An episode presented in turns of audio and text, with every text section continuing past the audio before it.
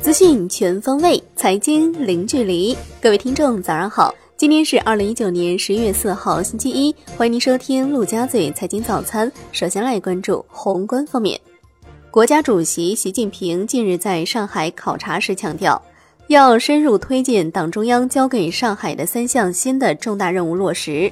设立科创板并试点注册制，要坚守定位，提高上市公司质量，支持和鼓励硬科技企业上市。要强化科技创新策源功能，形成一批基础研究和应用基础研究的原创性成果，突破一批卡脖子的关键核心技术。第二届中国国际进口博览会将于十月五号上午在上海开幕。国家主席习近平将出席开幕式并发表主旨演讲。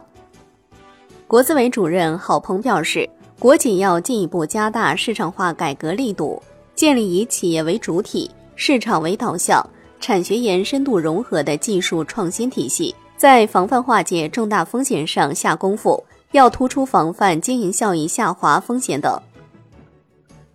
来关注国内股市，证监会主席易会满表示。科创板满百日，总体判断是符合预期，基本平稳。年内推动四项开放措施落地，下一步将修订 QF、RQF 制度规则，进一步便利境外机构投资者参与资本市场，尽早全面推开 H 股全流通改革。正抓紧修订完善配套监管规则，明年取消证券、基金和期货公司外资股比限制。要尽快出台上市公司分拆上市规则，推动证券法修改，加强资本市场法治供给与投资者保护。深交所发布《深圳证券交易所上市公司信息披露指引》第四号员工持股计划，自发布之日起施行。前三季度科创板上市公司收入、利润双双实现快速增长，共实现营业收入。六百九十一点一六亿元，同比增长百分之十四。九家营收破十亿，十家净利润翻倍。非洲手机之王传音控股净利润同比增长百分之七百三十二点零三。阿尔茨海默原研药上市，相关概念有望受到关注。精心药业重九石酸卡巴拉汀胶囊已获得药品注册批件。这是用于治疗轻中度阿尔茨海默型痴呆的一线药物。华海药业旗下子公司收到药物临床试验批件，该药物用于治疗阿尔茨海默症。金融方面，国家先进制造产业投资基金二期已经成立，募集规模五百亿元，将加快我国制造业迈向全球价值链中高端，推动我国从制造大国向制造强国转变。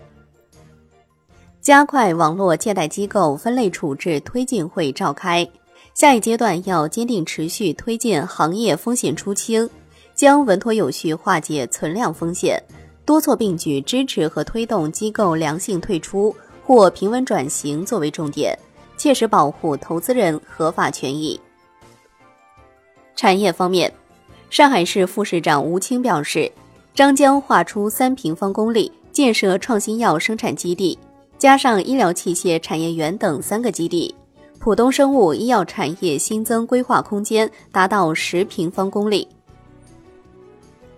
十一月四号二十四时，国内成品油调价窗口将再度开启，多家机构预计，本轮成品油零售限价或将迎来二零一九年的第十二次上调。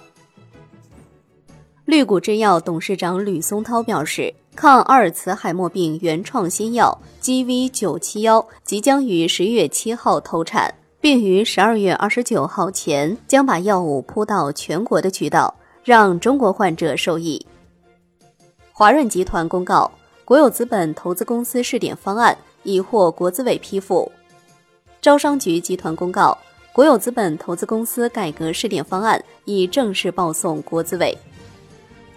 锤子科技 CEO 罗永浩回应成为老赖，已还三亿公司债务，会继续努力，在未来一段时期内把债务全部还完，哪怕以卖艺之类的方式。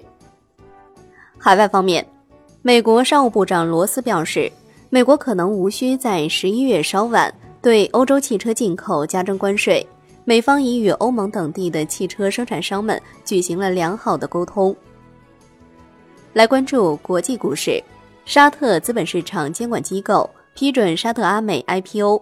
沙特阿美前九个月净利润约为六百八十亿美元，总收入为两千四百四十亿美元。如果散户投资者持有股票时间超过一百八十天，可获得十股送一股的红利。最后来关注债券方面。易会满表示，研究扩大交易所债券市场对外开放，研究制定交易所熊猫债管理办法，更加便利境外机构发债融资。